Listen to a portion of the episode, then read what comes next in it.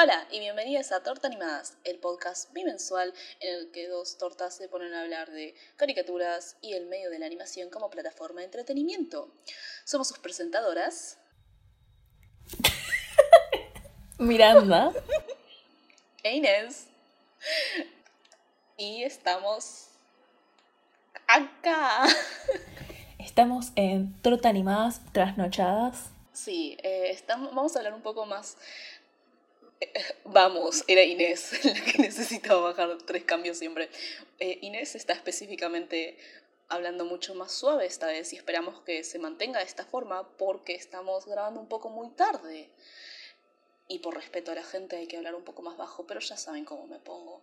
Muy bien, ¿qué estuvo pasando estas últimas dos semanas? Reboots, reboots, reboots, reboots, reboots. Parece que solamente tenemos últimamente dentro de eh, lo que se conoce de animación, información sobre reboots, empezando porque el ascenso de las tortugas ninja o Rise of the Teenage Mutant Ninja Turtles de Nickelodeon se encuentra cancelado en el sentido de que Nickelodeon no planea hacer una tercera temporada y actualmente fans en redes se encuentran tratando de que el proyecto se retome. Después al mismo tiempo, la CW planea hacer una live action reboot de la serie animada de las chicas superpoderosas de Craig McCracken bajo la producción de Berlanti Productions y Warner Bros. Television. En un sentido totalmente opuesto, porque en realidad ahí lo que se está haciendo es un live action de una serie animada, Fox planea hacer una serie animada basada en la serie de X-Files de Chris Carter bajo la producción de 20th Television y Fox Entertainment. Se llamará X-Files Albuquerque. Finalmente, ya se estrenó la temporada 3 de Gretsuko de Rarecho en Netflix hace un par de días, pero aún ninguna de nosotras tuvo el tiempo de verla. Sin más ni menos, el programa. Creo que es un insulto que no lo hagamos mientras estemos tomando. Eh, ¿Qué decís? Yo tengo una botella de vino acá. Espera. ¿Qué? Porque hoy vamos a hablar de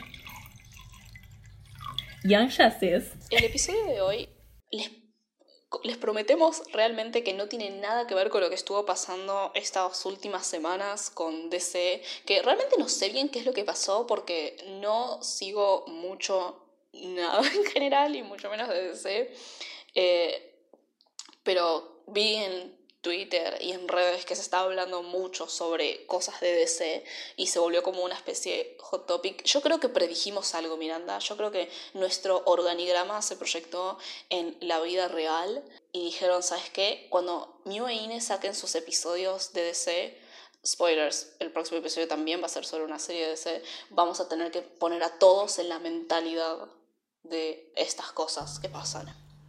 Me parece horrible porque se colgaron de nuestras tetas de. de medio fuerte. Eh, se colgaron de eh, nuestra fama y fortuna de hacer episodios sobre DC que ya los tocamos con bastante asco. O sea, no el próximo que va a ser spoilers sobre Teen Titans. Pero tipo, todas las propiedades de la. de esas cosas las tocamos medio como un asco. Pero las hacemos igual porque son series que vimos y que nos interesaron lo suficiente como para hacer un capítulo. Y no, se copiaron y dijeron, bueno, vamos a aprovechar que Torta Animada se está sacando unos capítulos para anunciar una nueva película de Batman, no, sé esas cosas. Nada, horrible, horrible. Quiero, quiero que los, los eh, agentes del FBI que están en el Google Drive de Torta Animadas, eh, por lo menos nos, nos, nos donen algo, no sé, algo, tipo contribuciones. Sí, luego, como verán, este episodio, a diferencia de los dos anteriores, es mucho más relajado, mucho más distendido. Creemos que tirar dos episodios tan analíticos y serios como hicimos, como por ejemplo el de Avatar, es simplemente demasiado. Entonces, hoy vamos a tirar uno en plan como el de Danny Phantom, muy divertido. Si no lo escucharon, súper recomendado, un cago de risa. ¿De qué vamos a hablar hoy, Miranda? Vamos a, esta semana vamos a hablar de Young Justice. Es una serie desarrollada por Gray Weisman, que hizo un montón de cosas de DC, y Brandon Beatty, que también hizo un montón de cosas de DC, incluyendo la reciente animación de Batman Muerte en la Familia, bajo DC Comics y Warner Bros. Animation, y distribuida por Warner Bros. Television y Cartoon Network. Tiene un total de 72 episodios, divididos en tres temporadas de 26, 20 y 26 episodios respectivamente, de aproximadamente 23 minutos cada uno. Las primeras dos se hicieron entre 2010 y 2013 bajo la cadena de Cartoon Network. Después se murió. eh, después Cartoon Network la canceló. Va, dijeron que no le iban a renovar más. Y en 2016, Warner Bros. y DC Universe anunciaron una tercera temporada que se estrenó el año pasado, en el 2019. También se confirmó una cuarta temporada, actualmente en producción. Está basada en la serie de cómics de 1998 creadas por Todd DeSago, que también escribió en los tomos 50-89 de Impulse, y Todd Nauk actualmente labura en Deadpool. Este episodio va a ser muy Impulse-centric, aunque no tenga mucho que ver porque es, porque es el problema de Ine. Es la adicción. ¿Qué adicción? Quiero hacer un prefacio de que yo no sé nada de DC, de cómics en general. Yo tampoco. Eh, yo tampoco. Dice la persona que se pasó los últimos tres meses leyendo cómics. Ah, no, me pasé tres meses leyendo Young Justice, solamente soy muy lenta haciéndolo. Lo único que sé de cómics es, bueno, esta serie, eh, las películas del eh, MCU, que son medio inescapables. Yo no las vi. Lo dice como si fuera una personalidad. Es una personalidad que no te gusta MCU. Es una personalidad, estamos ganando. Pero, y las de DC a veces vi, el otro día vi la del, del musculoso. La de Aquaman. Pero, Me gusta que tipo Ah, el musculoso sea vi- Aquaman. Ah, y vi durante 10 años Smallville, cosa muy graciosa, es una serie muy cómica, eh, pero la vi, la veía tipo con mi papá cuando la daban en la tele, cuando todavía había series en la tele. Así que ese es mi background en las cosas de superhéroes. Ah, y leí el tomo ese famoso de, de Hawkeye que está muy lindo dibujado y que Hawkeye em, tiene un perrito y es todo muy... La gente que lo leyó va a saber cuál es. Y... Ah, eh, Hawkeye Fraction, creo que se llama algo así. Porque todo el tiempo decían, lee Hawkeye Fraction, qué sé yo. Y es verdad, estaba muy bueno. ¿Vos, qué onda? Eh, mis experiencias son los cómics del 98 de Young Justice, aunque dentro de poco voy a empezar a leer Impulse porque simplemente lo quiero mucho. Eh, y Una muerte en la familia y Under the Red Hood, porque soy lesbiana. Y obviamente me parece que Jason Todd tiene razón. No sé quién es Jason Eh, Todd. me, lo han dicho, me lo han dicho tantas veces mis amigas. And at this point, I'm too afraid to ask. Em, Y de películas, ah, o sea, supongo que creo que habré visto alguna, pero no me las acuerdo realmente. De las de Marvel, porque de las de DC sí que no vino. Pero nos estamos yendo de tema. Este no es un podcast sobre DC ni Marvel, porque no sabemos realmente nada sobre cómics, pero sí vamos a hablar sobre Young Justice. Porque yo al menos sí lo vi cuando era chiquita, cuando lo pasaban en Cartoon Network. No sé vos. No, no, no. Yo no veía cosas. No me gusta. O sea, es muy. Es inescapable ver cosas de superhéroes si ves cosas de niños, porque es uno de los temas que más se usa, uno de los géneros que más se usa. Sí. Porque funciona y funciona todo el tema de eh, cómo van a crecer estos superhéroes, porque generalmente son jóvenes y tipo, tienen que crecer como superhéroes y crecer como seres humanos. Pero, mm, no sé, a mí me da mucha paja. Sobre todo, Young Justice al principio, cuando me dijiste que lo vea, cuando me mandaste a... No me creíste. Nunca me, me, crees. me daba mucha paja. ¿Sabes que me da mucha paja que haya tantos personajes? Extenso A mí me relato. encanta. Eh, es demasiado. Y lo digo como ex Homestuck. Lo digo como ex Homestuck. Y en Homestuck también me daba paja haya tantos personajes. Ahora hay que hacer otra advertencia. Dejen, dejen de agregar, dejen de agregar personajes, por favor. Siempre pasa lo mismo. Bueno, me pasó viendo Young Justice que me gustó mucho la primera temporada. Las otras temporadas me gustaron más por lo que pasaba. Pero en la primera me gustaban mucho los personajes y de repente agregaron 30. Y fue como, no, no me pueden importar estos adolescentes. Ya me importan estos cinco principales y listo. Y me los hiciste crecer. No. Sí, sí, ya vamos a hablar de eso. Eh, dentro del doblaje de voz no, que no mencionamos, realmente la única persona que ubicamos o que sobresale es la mismísima Tara Strong, conocida también por hacer la voz de Raven en Teen Titans, que hace en la tercera temporada la voz de Tara Markov o Terra. Pero no la Terra de Teen Titans, la Terra de Young Justice. Sí. Sí. Eh, no, lo que está interesante es que esta serie, desde su concepto, desde el principio, tenía como una idea de renovar. Que está bien, yo creo que debe ser toda una discusión dentro del mundo de los cómics. Yo no sé nada, entonces no puedo decir nada. Pero la idea de estos dos tipos, entre todas las entrevistas que dieron, fue: vamos a hacer un nuevo Young Justice que renueva un poco los personajes, que no necesariamente tengas que haber leído 30 cómics para verlo. Y funciona bastante bien, yo entendí más o menos todo, no, no. Y muchas veces lo que pasa es que cambian cosas, entonces los fans gamers de cómics están tipo, no, ¿cómo me cambiaste esto de mi apreciado cómic del 98? Y eso creo que también le da bastantes puntos. Cualquier cosa que haga eh, sí, es raro. Eh, enojar a comiqueros es bueno. Obvio, obvio. Es raro, al menos, bueno, yo leí los hashtags, yo leí los cómics. Eh, los leí este mes, de hecho, así que lo tengo bastante fresco. Me gustó un montón. Hay mucho contraste entre los cómics y la serie, absolutamente, del todo. Para empezar, los cómics del 98 son muchísimo más estúpidos. Están centrados mucho más en el aspecto de Young antes que Justice. Pero no, para, antes, antes de eso solamente vamos a enfocarnos un poco más sobre esto de que vos estás hablando de la producción y la adaptación justamente del cómic a la serie animada. Y después vamos a hablar un poquito más sobre los contrastes entre cómic y serie porque realmente... Eh, más, más, más por el hecho no de la adaptación, sino por el hecho de que se hizo toda una completa reconfiguración, pero los cómics terminaron siendo mucho más estúpidos que la serie, ¿no? Es como, usualmente los fans se quejan de cosas porque no las hacen tan serias como el contenido original, pero en este caso fue un poquito al revés. Y no se le prestó realmente mucha atención a los cómics del 98, por eso tuvo 55 números que... Para que seamos realistas, dos personas que le dan bastante paja a los superhéroes, ¿para qué ven series de superhéroes?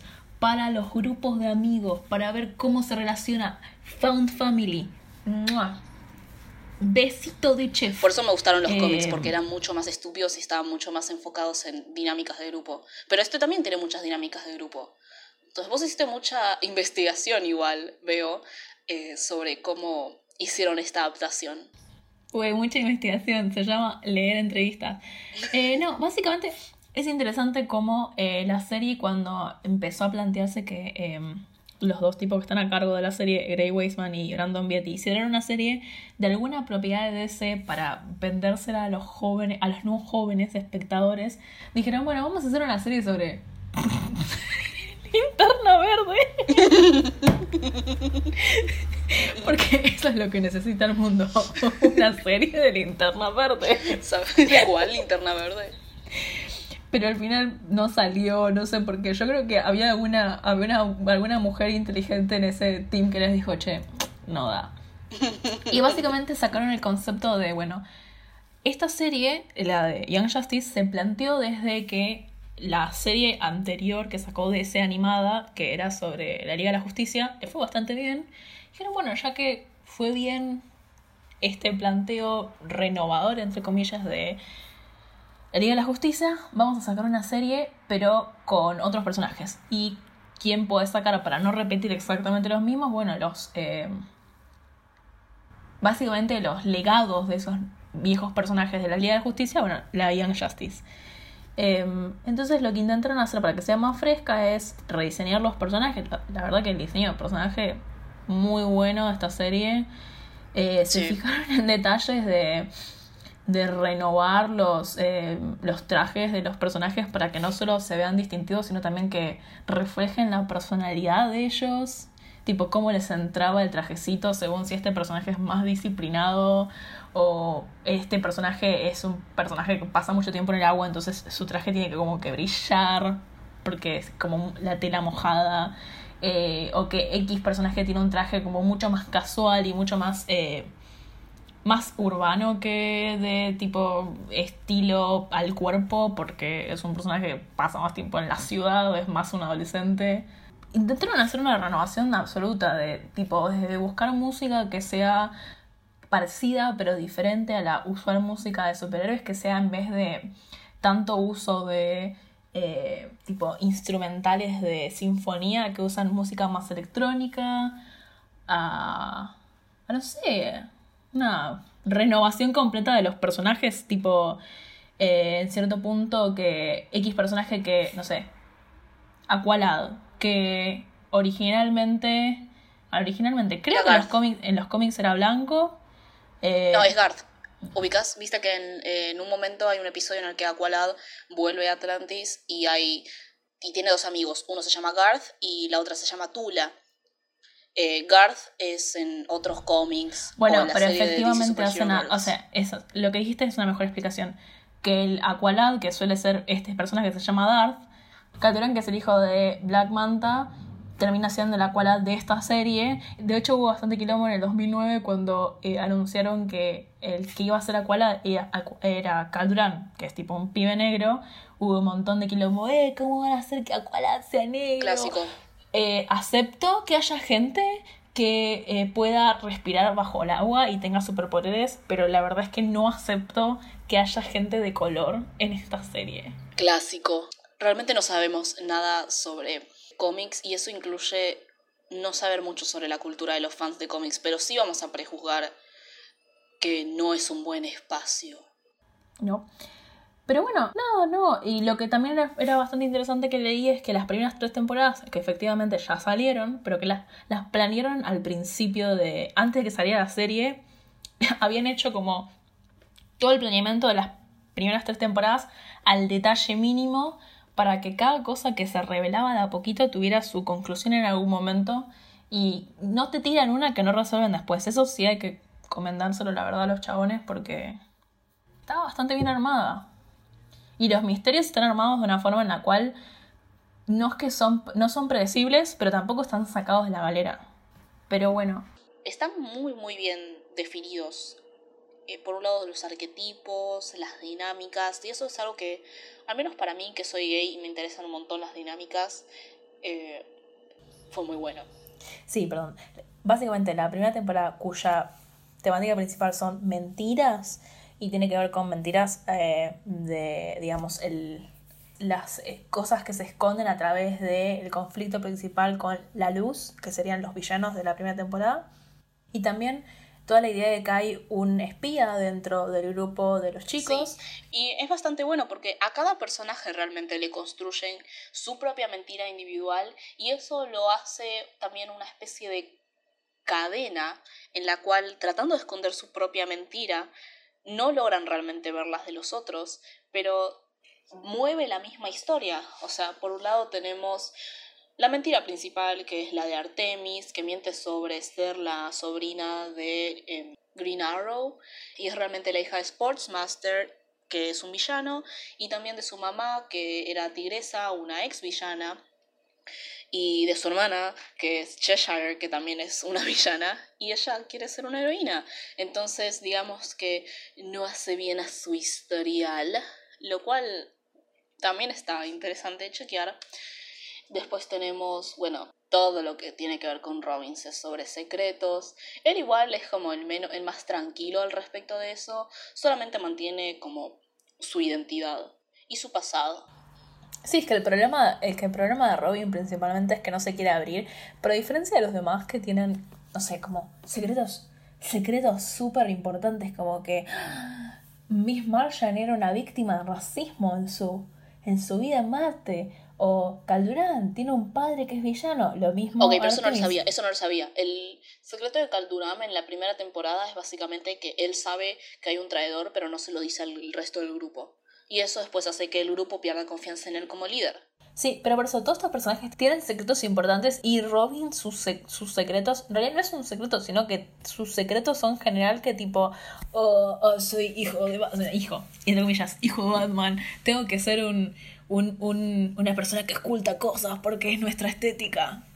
Déjate joder. Igual y es tipo, Wally tenía un secreto. El secreto es que es adorado por todos. Eso no es un secreto. Por eso es mi favorito. No recuerdo que tuviera. Me gustan los personajes poco complicados, eh, que, son, que son cómicos. Igual yo defiendo a muerte que el Robin de la primera temporada era súper gracioso. Era el pequeño niño bastardo, que tipo es un niño, pero la tiene clara, pero al mismo tiempo hace lío. Sí, era un pequeño bastardo. Esa es más o menos la temática de la primera temporada. La de la segunda es un cinco años después. Sí, eso es algo que me desorienta igual bastante de, entre temporada y temporada. Se hace... A mí me re gusta. A mí me re gusta porque no, no asume que, que, que el... No, no, lo manejan bien. Lo manejan que el espectador no va a entender, tipo, que hubo un cambio. Porque aparte después te dicen las cosas que pasaron. Tal vez al principio estás como medio desorientado y tenés que prestar más atención y eso está bueno porque llama la atención. Porque si empezabas con el mismo momento en el cual terminó, más allá de que es aburrido, tipo, bueno, ah, estoy cómodo en esta visión, puede ser que no preste tanto. Pero si cambias radicalmente en la segunda temporada, de repente estás tipo, eh, eh, ¿qué pasó? ¿Qué pasó? ¿Dónde están mis personajes favoritos? Y algo que pasó en la segunda temporada que me molestó mucho es que como los, hicieron crecer, y sobre todo los hicieron crecer a, a Superboy y a Nightwing, son exactamente iguales son exactamente iguales y me pasaba todo el tiempo que estaban tipo en group shots y no entendía quién era quién. Eso es porque no usaron el diseño de Superboy de los 90, que es un niño punk. No, no digo que sea malo. A mí, de hecho, me gustó bastante.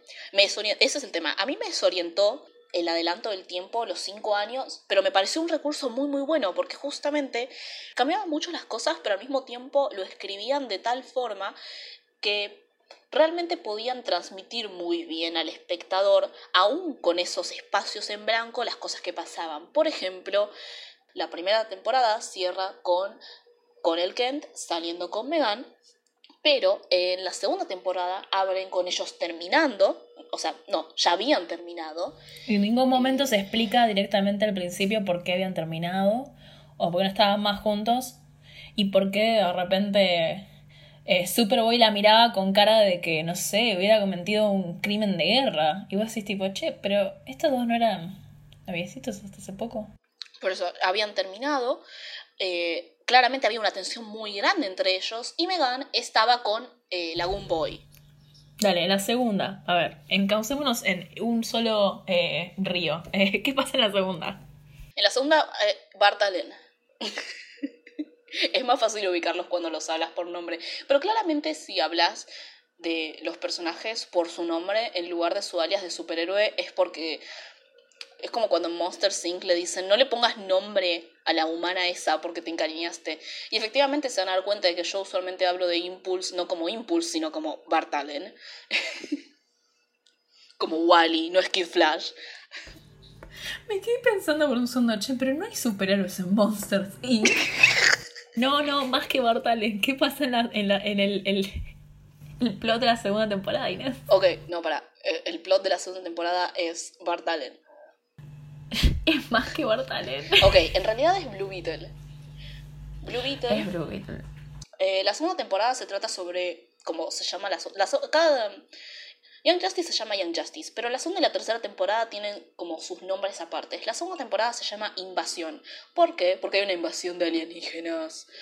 Lo cual es bastante. Siempre es interesante ver cómo toman la idea de los aliens, porque el alien siempre es una representación de lo desconocido, del otro, siempre es una invasión, ¿no? Pero en este caso se ve representada de una forma bastante particular porque no es simplemente el ataque y la defensa. No, estos aliens entran de una forma diplomática, ofrecen una bebida que hacen en conjunto con Lex Luthor y la venden para el consumo y lo que hace esa bebida, entre comillas, sabemos el espectador, es subordinar o pacificar a los seres humanos que la consumen para que años después les sea imposible rebelarse, o sea, es un control a través del consumo diplomático, y al mismo tiempo se lleva a cabo esta, este control por, hacia Blue Beetle, este control mental. Tienen muy buena prensa estos aliens. Se... Ahora, expliquemos Blue Beetle. Pausad un segundo para la gente que no vio. Eh, sí, Blue Beetle. Uf, ay, qué fiaca hablar de el lore. Esta es la paja de los cómics. Tienen como un montón de lore. Eh, realmente esto lo sacamos solamente de ver la serie. Imagínense lo que es si encima esto tuviese una base sólida en cómics y no que los cómics de los 90 fueron en realidad estupideces. Es muy divertido. Hay uno que es un episodio de los cómics que es sobre béisbol en el espacio. Ese es un verdadero episodio sobre la relación entre superhéroes y el espacio. No esta cosa de invasión diplomática. Pero para traducirlo para gente no nerd, ¿es como, la, ¿es como Crepúsculo parte 1? sí. okay. No vi Crepúsculo. Bueno, lo entendí. Ahora entendí. Em, bueno, sí, hay un montón de lore y un montón de personajes. Esa es un poco la paja de la segunda temporada, que se agregan al cast principal como personajes secundarios y terciarios, como 40 adolescentes nuevos. Ni estuvimos hablando de los adultos, en parte porque los adultos en esta serie a propósito no tienen personalidad. El único, el único adulto que importa es eh, Red Tornado. Tampoco igual tiene mucha personalidad. Cállate, no, te, no digas eso, es, No, no digas es, eso. es Alfred, déjate joder. Es Alfred no sé Robot. Nada, no sé nada, no sé nada de Batman. Solo sé de Jason Todd. Creo que eso es muy válido de mi parte. Yo tampoco sé mucho de Batman. cómo sabes sé tipo, el tipo de personalidad que tiene un Alfred. Es un padre. Es un padre. Sus hijos varias veces mueren por culpa de él y por culpa de su irresponsabilidad. Ok. Bueno, como verán hay un montón de personajes eh, y nada, se, se complejiza la trama en la segunda temporada porque está este tema de la Está este tema de la invasión a través del consumo, pero también hay otros eh, conflictos que se están cocinando en el medio y que se van resolviendo bastante bien al final de la temporada. Y después en la tercera, que es la tercera temporada. No hablamos nada de Bart Allen. ¿Qué? No hablamos bueno, nada de Bart ah, bueno, tenés tu sección y ni habla sobre Bart Allen. Ok. Ok. Bart en los cómics originalmente es un niño del futuro. De, hecho, yo argumentaría que es más importante eh, Niño Bestia que Bart Allen. Bart eh, Logan. Garfield es más importante en la tercera temporada que en la segunda. Es verdad, pero en mi, en mi corazón es más importante. Válido. Eh, válido, Garfield es un muy buen pibe. Pero en la segunda temporada los más importantes, eh, el más importante es Blue Beetle, pero también Impulse. Impulse viene desde el futuro, de un futuro que es muy muy terrible y justamente viaja hacia el pasado para impedir que Blue Beetle sea controlado por los alienígenas estos. Blue Beetle, voy a explicar porque no lo explicaste porque te da alergia a explicar. Blue Beetle es un adolescente que eh, tiene como una máquina alien en su espalda que básicamente... Jaime Reyes. Jaime Reyes su seudónimo de superhéroe es eh, Blue Beetle y justamente tiene como este alien que es como una cointeligencia alienígena que es también al mismo tiempo su traje. O sea, él controla el traje, pero también el alien es todo su tema. Pero es súper OP, es, tiene un montón de poder. Es esos personajes que vos decís, es un buen pibe, pero claramente lo van a usar para hacer la, el tema de, o uh, alguien tomó control de esta super bomba y puede explotar. En un sentido figurativo, no es que explota como... Claro. Ese es el tema. El, escarabajo de Blue Beetle estaba hecho por estos alienígenas que invaden la Tierra. Y el propósito inicial era que agarrara un sujeto humano y lo controlara. Pero hubo un problema, hashtag, y por alguna razón el escarabajo no podía controlar a su humano. Entonces Jaime Reyes está en control los alienígenas estos los que van, lo que van a tratar es básicamente de controlar de vuelta a Jaime Reyes y parte de esta temporada lo controlan y justamente lo que trata de hacer Bart Allen, que vuelve al pasado de un futuro distópico, es evitar que eso suceda porque si no, Blue Beetle, controlado por los alienígenas, va a esclavizar a la humanidad. Entonces entienden lo importante que es Bart Allen, ¿no? Esto no pasa en los cómics, es mucho más estúpido lo que pasa en los cómics. Pero yo lo quiero a Bart Allen, entonces acepto todas sus narrativas. Ok, el capítulo que le introducen, te lo concedo, es muy tierno porque están haciendo una buena fiesta en la casa de, Flash y de repente aparece y es tipo, ah, hola, soy alguien que no conocen, pero soy como ustedes. Soy y tu nieto del futuro. Y se ve con su familia y los abraza y los quiere mucho y es como, oh, bueno tal vez merece algunos derechos. Me gusta la escena en la cual Iris, que es la abuela de Bart y es la esposa del Flash, eh, Iris aún no le dijo a el Flash, Barry Allen, que está embarazada. Entonces cuando Bart le dice a el Flash que es su nieto, él está como, eso no es posible porque no tengo hijos. Y e Iris le dice, em, de hecho estoy embarazada. Y Bart le dice, eh, tipo, va hacia Iris, hacia la panza de Iris, y dice, hola papá, hola tía Don, y, y ellos están tipo, son gemelos. Ups, spoilers. Eh, no pregunten por qué me sé el diálogo de esto. Ya, ya, ya, ya llevamos varios episodios acá, ya sabemos que estoy un poco Ah, ya sabemos que me sé algunas escenas de memoria, si me. Está bien, te se vas, te se vas y está bien, y por eso te gustan los speedsters, porque básicamente los velocistas también se se van todo el tiempo. Sí, me siento bastante representada. Creo que me gustan los velocistas porque cumple básicamente mi fantasía de llegar a tiempo a todos los, lugares que quisiera. Creo que en realidad es mi fantasía de ser divertida. Creo que le tengo... Yo creo que le tengo... Pero es divertida. Yo creo que eh, en realidad le tengo bronca a Bart Allen porque, eh, bueno, en la, es en la segunda temporada que se muere Wally West, sí. En la segunda temporada, para salvar el mundo, obviamente, el personaje más carismático y que más queremos, que es Wally West, se muere, se sacrifica y deja atrás a su novia y su mejor amigo. Eh, y a todas las. Eh, sí. Y, y, y, es muy triste. Y básicamente queda como el velocista del squad de Bart Entonces es como, no, vos nunca lo vas a reemplazar, pendejo. Te odio, Miranda. ¿Cómo puedes tirarle esa presión a un niño?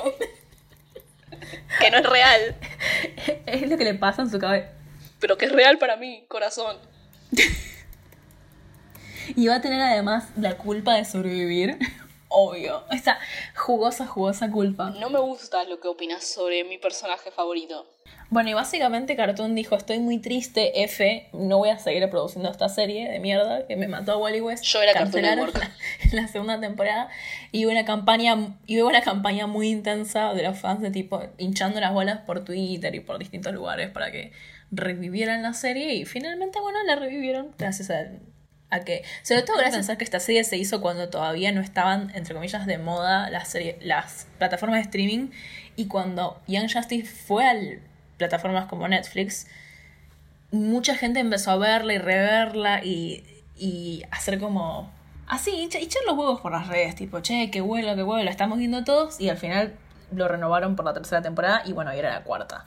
Y la tercera temporada, de nuevo, cambia de nombre, se llama Outsiders y tiene que ver con, em, bueno, este nuevo... Básicamente la tercera temporada tiene...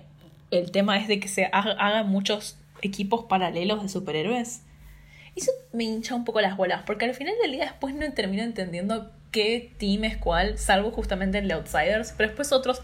Después hay otro equipo de superhéroes que se llama Outsiders también y termino sin entenderlo muy bien. Eso es realmente una paja de DC y de los cómics en general. Y se nota mucho dentro de la temporada 3 porque justamente ya no tienen la presión de Cartoon Network en el sentido de que tienen que transmitir dentro de una serie de televisión, sino que puede tranquilamente ser streameada por la gente que le interesa verlo en primer lugar, que es el hecho de que hay muchísima autorreferencia y hay muchas cosas que uno no entiende. Eh, que lo vamos a mencionar más en profundidad después, pero por ejemplo en la temporada 3 hacen una referencia a, en donde Garfield Logan, que es chico bestia, eh, se encuentra en un estado de somnolencia y hacen simultáneamente una referencia a Teen Titans Go y a Doom Patrol porque tiene un sueño en el que está todo hecho en estilo de Teen Titans Go, pero es sobre su vida. Él era como una especie de ahijado de Rita Farr, que es un personaje de Doom Patrol, entonces básicamente hacen una parodia de Doom Patrol en estilo de Teen Titans Go. Y eso es muy divertido si sabes que es Doom Patrol y si sabes que es Teen Titans Go. Pero si no tenés ni idea, no entendés qué está pasando. Es mucho nivel de autorreferencia. A mí me encantó esa escena, pero no porque sabía que eran las dos cosas. Ya pueden cancelar a Ine por ver Teen Titans Go. Este episodio es un lío. Sí, no, o sea, lo estructuramos en nuestro guion, pero bueno, pasaron cosas en el medio, pasaron cosas alcohólicas en el medio.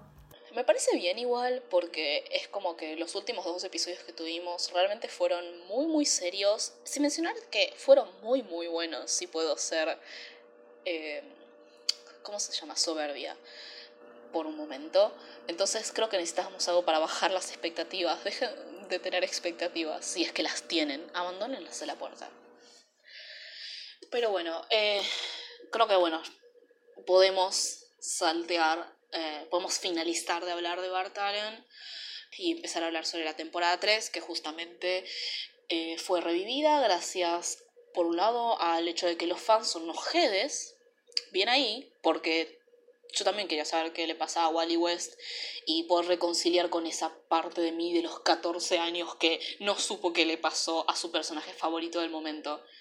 Y en parte también muestra muy bien cómo funciona el impacto que pueden tener las plataformas de streaming, justamente porque, o al menos Vieti, uno de los creadores de la serie, habla sobre la plataforma de streaming como una parte esencial para poder conseguir esta tercera temporada, justamente porque no va a estar Cartoon Network involucrada dentro de este proceso de producción.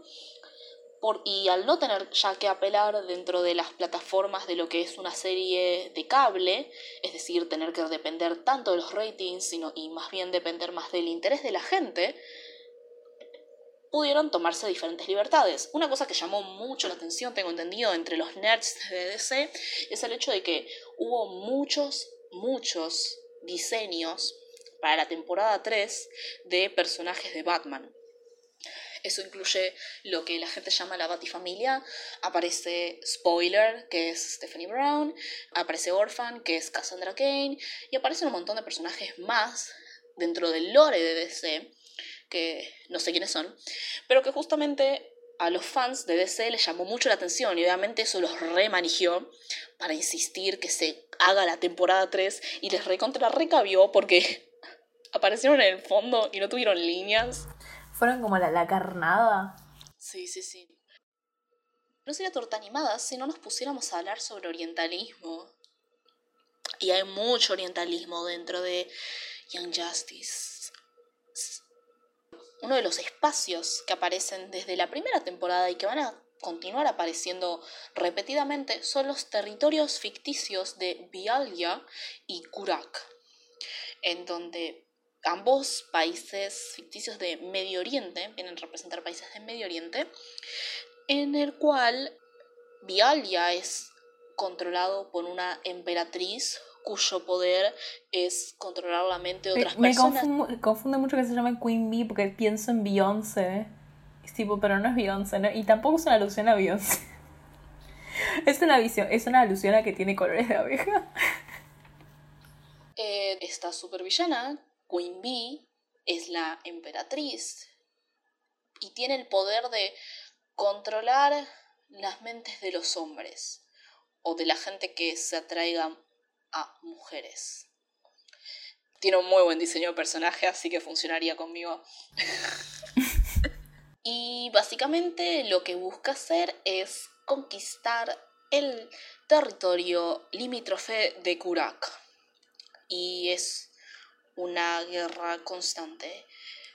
Y el equipo de Young Justice tiene que constantemente hacer misiones de infiltración a Vialia, ya que la reina Queen Bee, que de vuelta es una meta humana porque tiene habilidades súper poderosas y eso es lo que justifica que ella esté el poder, porque es una tirana, eh, que el grupo de Young Justice entre encubierto, porque además ella es miembro de La Luz, que es este grupo de villanos centrales dentro de Young Justice. Entonces es interesante en que el territorio en el cual aparecen está relacionado con el terrorismo y la tiranía y la guerra. Con el tráfico humano. Con el tráfico humano. Sí, y, es esta, y es esta similitud que siempre se hace en tipo los superhéroes. Los superhéroes no existen, no son reales. Gracias por la grabación, Miranda. Em, pero además, que, o sea, ¿qué rol cumplen en una historia? Son básicamente policías. O sea, nos reímos de que Dick Grayson es policía, pero son todos policías. Em, con sus salvedades de que tienen superpoderes y hacen cosas eh, que no, buenas que no haría un policía y muchas veces se terminan peleando con la misma autoridad porque la autoridad en las historias estas es corrupta. Pero esta idea de que los superhéroes conocen mejor y pueden resolver un conflicto externo a ellos.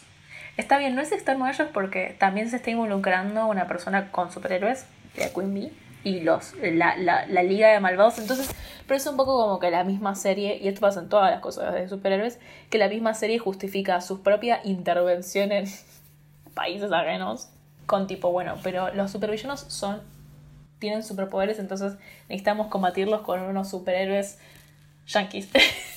Hay un episodio, de hecho hay tipo toda una subtrama que es muy parecida a en Danny Phantom cuando Vlad se vuelve alcalde, que es que Lex Luthor se vuelve el diplomático de las Naciones Unidas y media el entre... final para la reta. No para nosotros, en realidad. Lex Luthor tiene esta cosa que está bastante bien manejada. Igual, Es lo que pasa siempre, me parece, con las cosas de superhéroes, que cuando tienen un personaje que es eh, gris, los manejan de forma muy interesante. Eh, con mi experiencia, habiendo visto 10 años de Smallville, en la, cual básicamente al chabón lo hacen desde un personaje simpático y bueno a lo que es. El, le, escriben un. Le hacen una lenta transformación en supervillano. En esta serie es un villano. Pero lo que tiene que ver es que lo que tiene interesante es que el chabón está tan interesado en sus propios, para la redundancia, intereses, que puede hacer cosas que estén a favor de los superhéroes, con tal de acercarse él a lo que él quiere. Y te deja un poco en ese lugar picante de no sé si este chabón que nos está ayudando ahora lo está haciendo porque después nos quiere cagar, porque le conviene al mismo tiempo, pero después no nos va a cagar, etcétera. Pero perdón, decías de, de Lex Luthor. Sí, yo quería hablar sobre el hecho del episodio en el que resuelve la crisis entre Corea del Norte y Corea del Sur. me había olvidado eso. Pasan tantas cosas en estoy que me olvido qué pasó y qué no pasó. o qué pasó en X temporada. Es como, entiendo, entiendo tipo toda la cosa de los superhéroes y la, y la moralidad y la propaganda, pero es tipo, hay un episodio en el que literalmente media entre Corea del Norte y Corea del Sur. Es como, no quiero citar a Miu e Ine de Torta Animadas, episodio 5 Pato Aventuras. Es muy alevoso. Pero sí, igual, nada, o sea, es... Eh, típico, sí, es, es, como, ¿por qué va a aparecer, por qué va a aparecer el Medio Oriente si no va a ser para ser una tierra de, discordia, ¿no? Sí, y ellos tienen que establecer el orden. Y no es una cosa casual, no es una cosa de un episodio. Vialla y Kurax son territorios que aparecen muy seguidos y están muy relacionados. Y en la temporada 3 se suma el país inventado de Europa del Este, de Markovia, del cual aparece Brion, que va a ser Geoforce, y Em, y Tara, que va a ser futuramente Terra, que son la realeza de Europa del Este, em, de Markovia. Pero bueno, habíamos dicho justamente que estas cosas se van a explotar muchísimo más en la tercera temporada porque ya no está Cartoon Network. Y Vieti garantizó, por ejemplo, que no iba a ser básicamente un festival de gore o de decir malas palabras, aunque estaría bueno que dejaran que Impulse dijera fuck. Porque no lo diría, eso es fuera de personaje. Estaría buenísimo que Impulse dijera fuck. Creo que es parte de mis derechos. Pero además, eh, esto permitió, de vuelta, para analizar un poco cómo está la situación, pero esto permitió que metieran un montón de temáticas LGBT dentro de la tercera temporada. En primer lugar, confirmaron que Calduram es bisexual. Y no solamente eso, sino que aparece dentro de la misma serie con su novio, que no sabemos realmente cómo se conocieron, porque de vuelta hacen unos saltos en el tiempo muy largo, pero justamente aparece ya con un novio, con una relación establecida, y se besan más de una vez en cámara, lo cual es como... Pedimos tan poco y nos ponemos feliz con tan poco. Sí, nos ponemos felices con tan poco. Pero también aparece el personaje Halo, que no, leí, no, sé, no hice tanta investigación, no sé cómo funcionan los cómics de los 80-90, pero sé que Halo en esos cómics era una mina blanca rubia, que parece mí una Barbie según vi los diseños. Y en esta versión animada, ella es una chica visualmente, porque no es técnicamente humana. Es una adolescente. Sí, sí, pero no es técnicamente humana, es una energía alienígena dentro del cuerpo de una chica marrón y musulmana del país de Kurak, una refugiada. Eh, podemos hacer toda una análisis a partir de eso también, pero que también justamente siendo alienígena, también podemos analizar eso, eh, siendo alienígena ah, justifica la idea de que realmente no entiende las nociones binarias de género y que por más de que la chica que antes vivía en el cuerpo en el cual ella ahora habita era una chica, no significa que ella lo sea, no sabe realmente lo que significa eso, pero que tampoco sabe lo que es ser un chico y no cree que tampoco y tampoco cree identificarse con un chico. Entonces, dentro de todo, es una exploración dentro de las narrativas no binarias.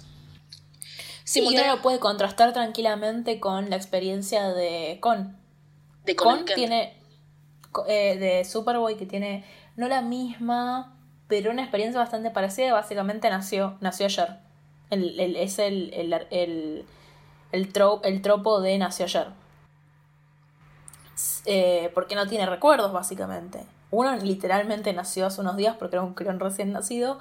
Y bueno, eh, Halo no había nacido ayer, pero eh, su vida como entidad que está dentro del cuerpo de un adolescente refugiado eh, es hace relativamente poco. Entonces, la diferencia entre Superboy que, nada, tipo, no está mal que termine siendo tipo un chabón y, y todo, ¿no? Pero como la, cómo se transcurre su temática en cuanto a resolver su identidad habiendo nacido ayer versus cómo se resuelve la identidad de, bueno, Violet se llama, Halo, su nombre humano.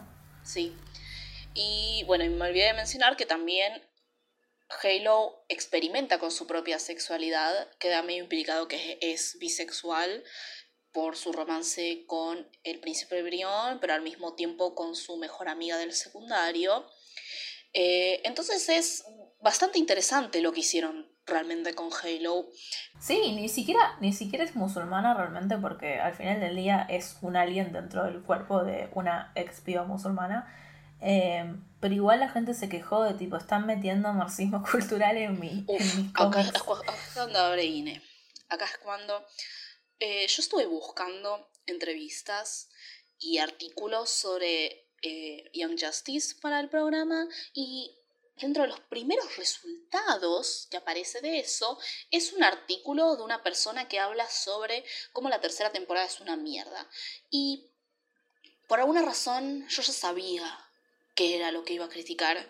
Y obviamente criticó que Cal era bisexual porque no soy homofóbico, pero vino de la nada, como si tuviera que haber una justificación para ser bisexual.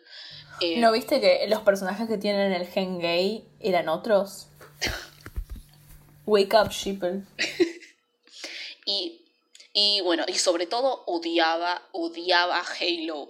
Y no es sorpresa, porque pasó de ser una Barbie blanca y rubia a ser una chica marrón y musulmana con una representación de una narrativa no binaria y bisexual. O sea, es el enemigo de todos los fans de cómics racistas, homofóbicos y transfóbicos. Y cuando una pequeña niña veía Justice, una pequeña niña llamada Inés Torta Animadas, solo se fija en una cosa. Artemis Croc. sí. Cuando sos una pequeña lesbiana que no sabe que es lesbiana, solamente vas a ver a la piba asiática rubia que dispara flechas. Sí. Y que termina saliendo con el velocista. Ojalá yo fuera el velocista. Me acabo de dar cuenta de algo. me parece muy. Me parece algo muy. Uf, uf. Kine. Momento, Kine. Uf, uh, oh, muchas revelaciones. Mm, ah, mi infancia ahora tiene sentido. Mi, mi presente con mi fascinación con los velocistas ahora tiene más sentido. Resulta que era lesbiana todo este tiempo, no sé si lo sabían. Bueno, hicimos una selección de capítulos para los cuales hablar. De los que recomendamos barra que nos más gustaron fue el de una de la tercera temporada que se llama Nightmare Monkeys. Sí, que es justamente el episodio en el que Garfield está jugando un videojuego hecho por Nanny Goodness, que es una villana de verdad de los cómics de Young Justice, pero que adquiere un rol... Espera, a Garfield, para los que no vieron Young Justice, es eh, Chico Bestia. Eh, que adquiere un rol bastante más oscuro y más protagónico en la tercera temporada como una de las villanas principales, y tratando de evitar el control mental de este videojuego, es puesto en una especie de coma en la cual tiene una alucinación en el estilo de Teen Titans Go, en donde se cruza con su madrina, que es Rita Farr, que es un personaje de Doom Patrol, también conocida como Elastigirl, no la de los increíbles, y es básicamente una referencia a todo Doom Patrol, pero en estilo de Teen Titans Go y hablan sobre cómo ellos siempre van a la muerte y siempre se van a morir porque están destinados al fracaso, porque son un montón de losers, pero también son gays. Estoy viendo un patrón, este también es un tema, es, un, es una exploración psicológica de un niño traumado. Este caso, chico bestia. Y eso, eso nos prepara para el capítulo que seleccionamos. ¿Qué cuál es, Inés? Mentira, no seleccionamos el capítulo, seleccionamos una escena en específico, que es una escena también de la temporada 3, en donde Nightwing tiene un Nightwing, que es el primer Robin de la, o sea, de la primera temporada, que es eh, Dick Grayson. Sí, eh, tiene mucha fiebre y flashea que básicamente Wally está vivo. Recién lo cachó y ella es la que...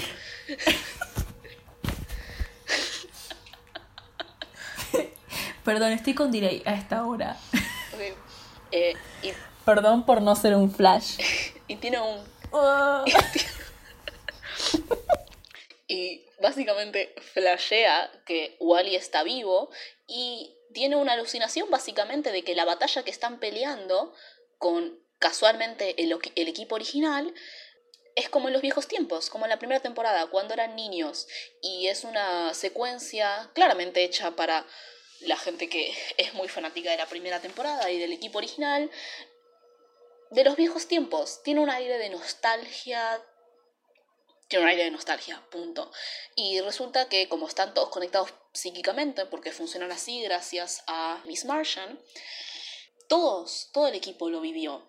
Y tuvieron un momento como grupo extrañando a su amigo muerto Wally, que para mí es muy válido porque en parte fue refrescante, realmente es tipo algo que construye narrativamente la nostalgia y la emocionalidad, sobre todo si querés mucho los velocistas. Dentro de una tercera temporada que era mucho más enfocada en los outsiders y bueno, todo el conflicto súper complejo que arma y los nuevos personajes que era mucho más oscuro, con el tema de la trata de metahumanos, con la cuestión de los outsiders y el manejo de las redes sociales como forma de esta visibilidad y también esta pelea dentro de lo legal y lo ilegal, porque eh, gran parte de la Justice League se ve limitada porque sigue las reglas de las Naciones Unidas y las Naciones Unidas la controlan ex Luthor.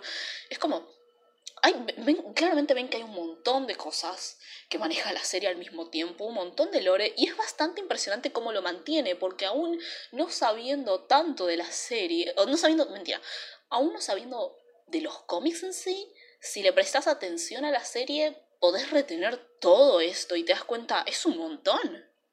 Pero bueno, ya deberíamos estar cerrando. Así que Sí, teníamos que hablar igual todavía de la torta, que yo no la puse, pero para mí, eh, a ver, no es torta en realidad, es bi, pero mi bisexuala favorita es Artemis, claramente. Este, este show está lleno de iconos bisexuales, canónicos y no canónicos.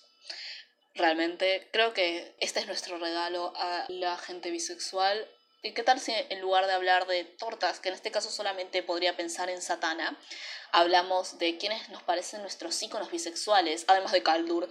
Sabes que no vale hablar de bisexuales canónicos porque encima Kaldur ya objetivamente es el icono, así que dijiste Artemis. Yo dije Artemis. Muy bien. Yo digo Wally. es que sí, es que sí. Sí, sí. Encima, pareja icónica bisexual. Sí, sí, sí.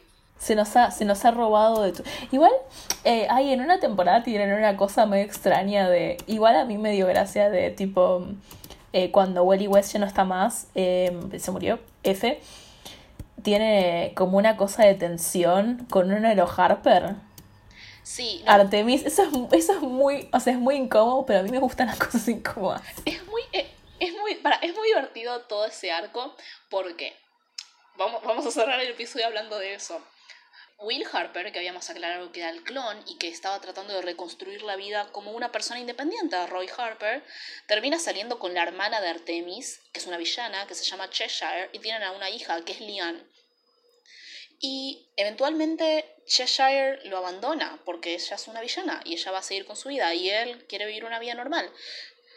Y nada, entonces, básicamente Artemis, como es la tía de Lian, termina viviendo con Will y termina ayudando a Will a criar a Lian y al mismo tiempo su novio de hace dos años con quien estaba construyendo una vida se murió.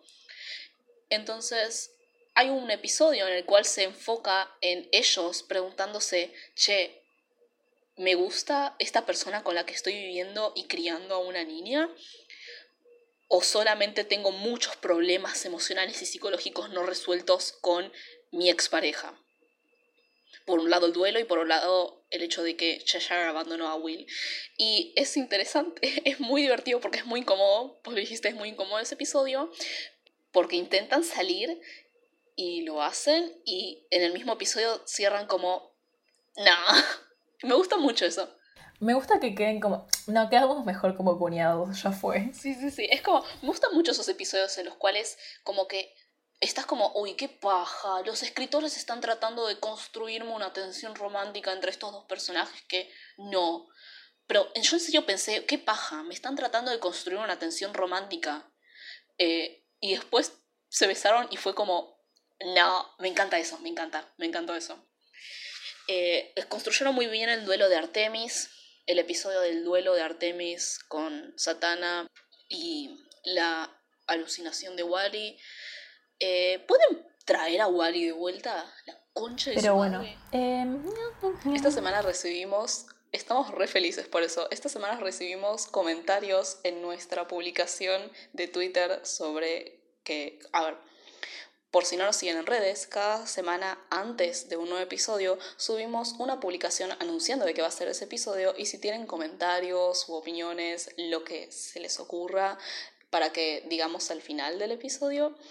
Y esta es una cosa amiguera y nos escuchan 15 personas, así que si nos mandan algo lo vamos a poner. Sí, nos gusta, nos gusta la interacción, nos pone muy felices. Y esta vez nos mandaron dos personas un mensaje a la publicación de Young Justice. Una es Ogrish, que es una persona que queremos mucho y que por cierto va a eventualmente sacar su propio podcast de animación. Ogrish sabe mucho de animación, si nos estás escuchando te queremos Ogrish. Siempre nos gustan los aportes que nos traes. También hizo unos comentarios muy buenos sobre eh, la estética de Jenny. Búsquenlos en Twitter, los retuiteamos. Y comentó que el Aqualad de Mattel se parece mucho a Flavio Mendoza. Lo cual es muy divertido, yo me reí cuando lo escuché. Eh, creo que ya tenemos nuestro fancast para una versión kriptonita de Young Justice. Es aterrador. es aterrador como el Flavio Verdosa de verdad. Sí. Pobre, no, no, pobre, pobre ser humano. Un ser humano generado por computadora. Pero bueno, ¿y qué más, Cine? Y después, nuestro amigo Dante, recuerden ese nombre, nos recuerda que Bird Flash, es decir, la pareja eh, entre Dick Grayson y Wally West, tuvo que haber sido Endgame. Y no lo fue porque son cobardes y también porque es un poco válido que no le den felicidad a un policía. Es un poco válido. no es válido que hayan matado a Wally igual. Bueno, para finalizar, queremos anunciar que nos hicimos una página de cafecitos. Cafecito es una plataforma virtual en la, en la cual básicamente nos pueden dar un cafecito o más, que sería un aprecio a través de dinero. Obviamente no lo tienen que hacer, pero si les interesa porque nos escuchan y les gusta mucho lo que hacemos y nos pueden dar algo de guita, la verdad es que nos serviría para seguir haciendo cosas para el podcast. Sí, invertir en música, mejorar un poco el equipo. Bueno, y obviamente queremos agradecer a nuestra primera aportante que nos dijo que leyéramos este mensaje. Gracias, Juli, por el cafecito. Te agradecemos un montón por el cafecito.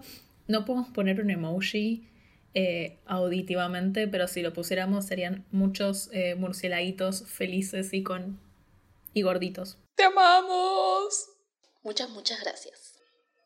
Bueno, eso fue todo por hoy. Fue todo por hoy. Nos tenemos que ir tu mimir. Tu mimir. ¿Cuál va a ser el próximo episodio, Miranda?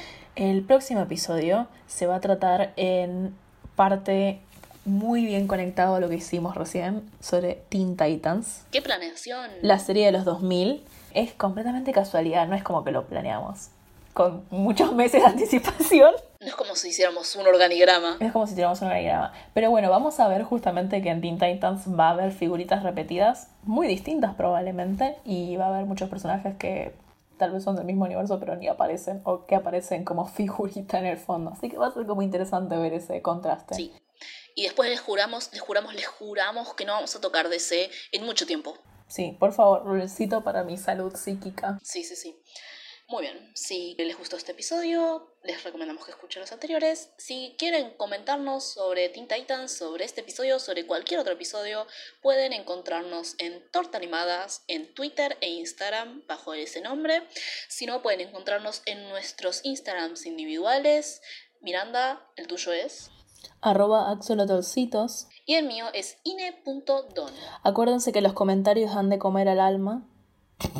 Y también pueden aparecer, o sea, en el sentido que vamos a mencionarles. Así que nada, bueno, hasta la próxima.